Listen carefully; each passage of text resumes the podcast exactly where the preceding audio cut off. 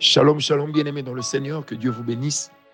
Je suis très heureux de vous retrouver encore ce matin pour ce moment de partage de la parole de Dieu. Bienvenue dans cette tranche de bénédiction matinale avec le prophète de Dieu, avec euh, l'esclave volontaire de Jésus-Christ, Francis Ngawala. Je suis très heureux de vous retrouver pour la 16e fois, le 16e jour, pour vous parler sur vaincre le retard. Comme vous l'aurez remarqué, à chaque fois que nous sommes en train de parler de comment le diable introduit le retard dans nos vies, comment nous-mêmes nous nous introduisons dans le retard, je profite toujours pour expliquer en quelques mots ce que nous devons faire. Mais ce matin, j'aimerais commencer pleinement à parler sur sortir du retard. Bien aimé, la première chose qui va t'amener à sortir de ton retard, ce sera ta prise de conscience. Vous savez, une chose pour laquelle ou devant laquelle tu n'exprimes pas un ras-le-bol, tu auras du mal à pouvoir t'en défaire.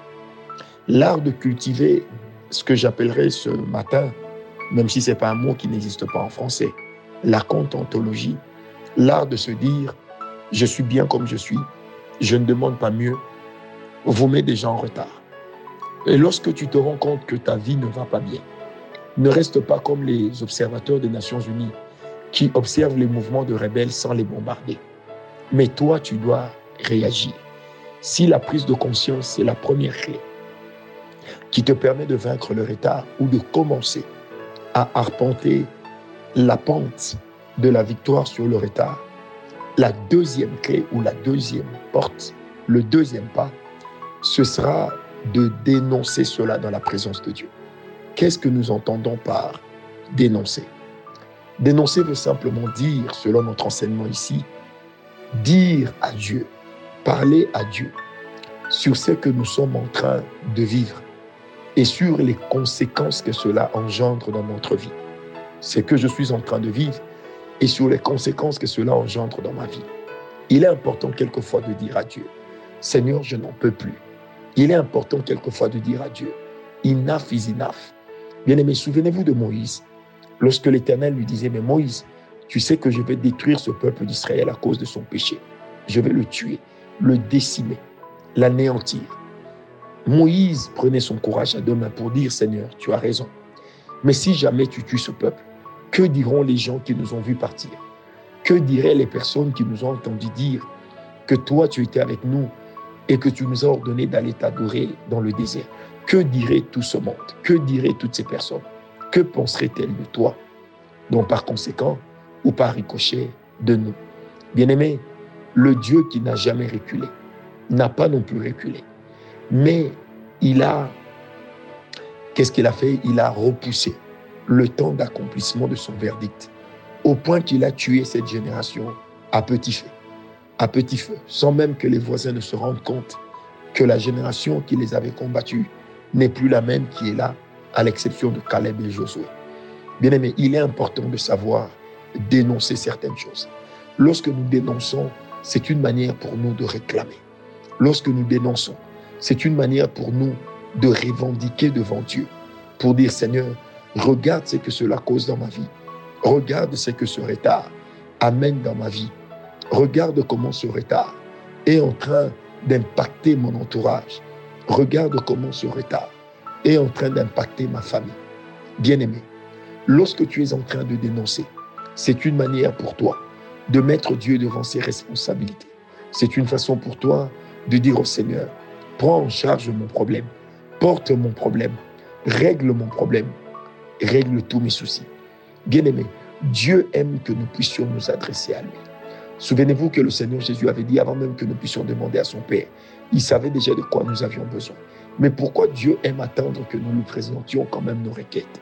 Parce que simplement, ça dit à Dieu qu'il traite avec des personnes matures qui savent ce qu'elles veulent.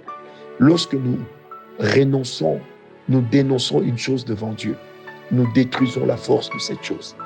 Lorsque nous dénonçons une chose devant Dieu, nous faisons que cette chose-là puisse perdre son courage devant nous. Bien-aimés, souvenez-vous de l'histoire qui s'est passée dans la parole de Dieu dans les livres des Actes. Alors que les disciples sont là, Pierre a été arrêté. Les disciples ont continué à prier. Dieu a envoyé son ange qui les a fait sortir. Une autre fois, Pierre est en train de prier avec les disciples les apôtres. Et il dit, Seigneur, vois leurs menaces. Donne à ton peuple d'annoncer ta parole avec puissance et qu'il se, se produise au travers de des prodiges, des miracles, des, des, des merveilles. La Bible dit, le lieu où ils étaient encore trembla. Bien-aimés, lorsque nous sommes en train de dénoncer une chose, cette chose à laquelle nous dénonçons commence déjà à mourir. Cette chose de laquelle nous parlons commence déjà à perdre de sa superbe. Le troisième pas, bien-aimé, c'est renoncer. Lorsque l'héritage est pour nous un héritage spirituel, lorsque l'héritage est pour nous une caractéristique familiale, lorsque l'héritage est pour nous une marque déposée des gens de chez nous, n'arrêtons pas, ne nous arrêtons pas à constater. Renonçons à cet héritage. Disons clairement que ce mauvais héritage, j'y renonce qu'il ne fasse plus partie de ma famille, qu'il ne fasse plus partie de ma vie, et que moi, en tant que responsable de ma vie devant Dieu, devant le monde spirituel, je renonce à ce retard. Je renonce à ce mauvais caractère qui est en train de me mettre en retard. Je renonce à cette jalousie qui est en train de me mettre en retard. Je renonce à ce mauvais cœur qui est en train de me mettre en retard. Je renonce à cette médisance qui est en train de me mettre en retard. Je renonce à cette paresse, à ce fainéantisme qui est en train de me mettre en retard. Bien-aimé, lorsque tu renonces, cite bien le nom de la chose à laquelle tu renonces, afin que toi-même tu sois précis. Quel est le domaine dans lequel et pour lequel tu as dit, trop c'est trop Seigneur, j'attends ton intervention. Bien-aimé, il s'avère très important de ne pas tout accepter, comme si tout ce qui nous arrivait venait forcément de Dieu. Non, il est de ces choses qui viennent parce qu'elles ont été programmées par nos liens de famille. Il est de ces choses qui, qui nous parviennent, qui nous atteignent, parce que simplement, ces choses sont renforcées par des hôtels sataniques qui existent dans nos familles, par des hôtels diaboliques qui travaillent dans nos familles. C'est comme ça que, bien aimés, non seulement nous dénonçons ce qui se passe, mais nous renonçons. Vous savez, dans le renoncement, il y a toujours une dimension de repentance. Il y a toujours une dimension de rupture de contrat ou de sa révocation. Il y a toujours une dimension d'une personne qui décide de tourner kazakh. Il y a toujours une position d'une personne qui est en train de tourner dos, de donner dos à la chose qui était, de donner dos à ce qu'il vivait, de donner dos à ce qu'il a vu autour de lui. Bien-aimé, tu es responsable de ta bénédiction. Le Seigneur a déjà tout prévu, mais il te revient à toi de renoncer à certaines choses. Tu n'as peut-être pas la force devant le péché. Tu n'as peut-être pas la force devant le mensonge. Tu n'as peut-être pas de force devant l'adultère. Tu n'as peut-être pas de force devant l'impudicité et autres. Alors, il est important que tu puisses renoncer à ces choses qui entretiennent ta faiblesse. Il est temps que tu dises, Seigneur, je ne veux plus de cette faiblesse dans ma vie. Aide-moi. N'oublie pas qu'il est écrit dans la parole de Dieu que pour toute chose, faites connaître vos besoins à Dieu avec des prières, des supplications et des actions de grâce. Lorsque tu renonces, bien-aimé, pour les choses qui sont attachées, tu supplies Dieu de te délivrer. Tu supplies Dieu de t'en défaire. Tu supplies le Seigneur de bouger son ciel spécialement pour toi.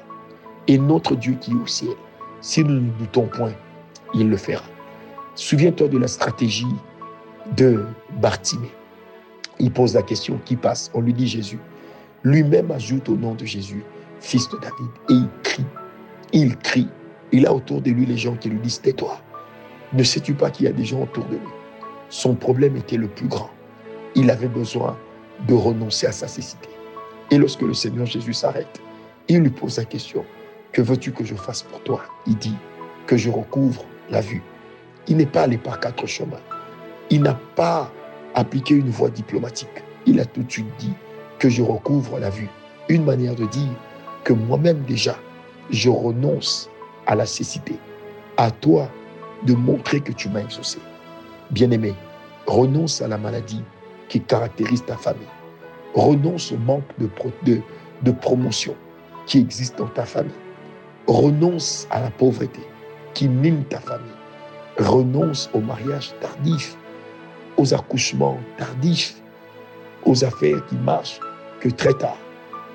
Renonce à ces choses et dis à Dieu, je crois que tu peux changer ma vie. Je crois que ta victoire est mienne. Je crois que je peux bénéficier des meilleurs produits de ton ciel. Bien-aimé, je peux rassurer une personne que le Dieu que nous prions n'a jamais menti. Par conséquent, ce qu'il dit arrive. Mais ce n'est pas parce qu'il a dit que cela a annulé notre part de responsabilité. Que Dieu bénisse chacun d'entre vous qui avez prié avec nous aujourd'hui. Que la grâce de Dieu puisse vous combler.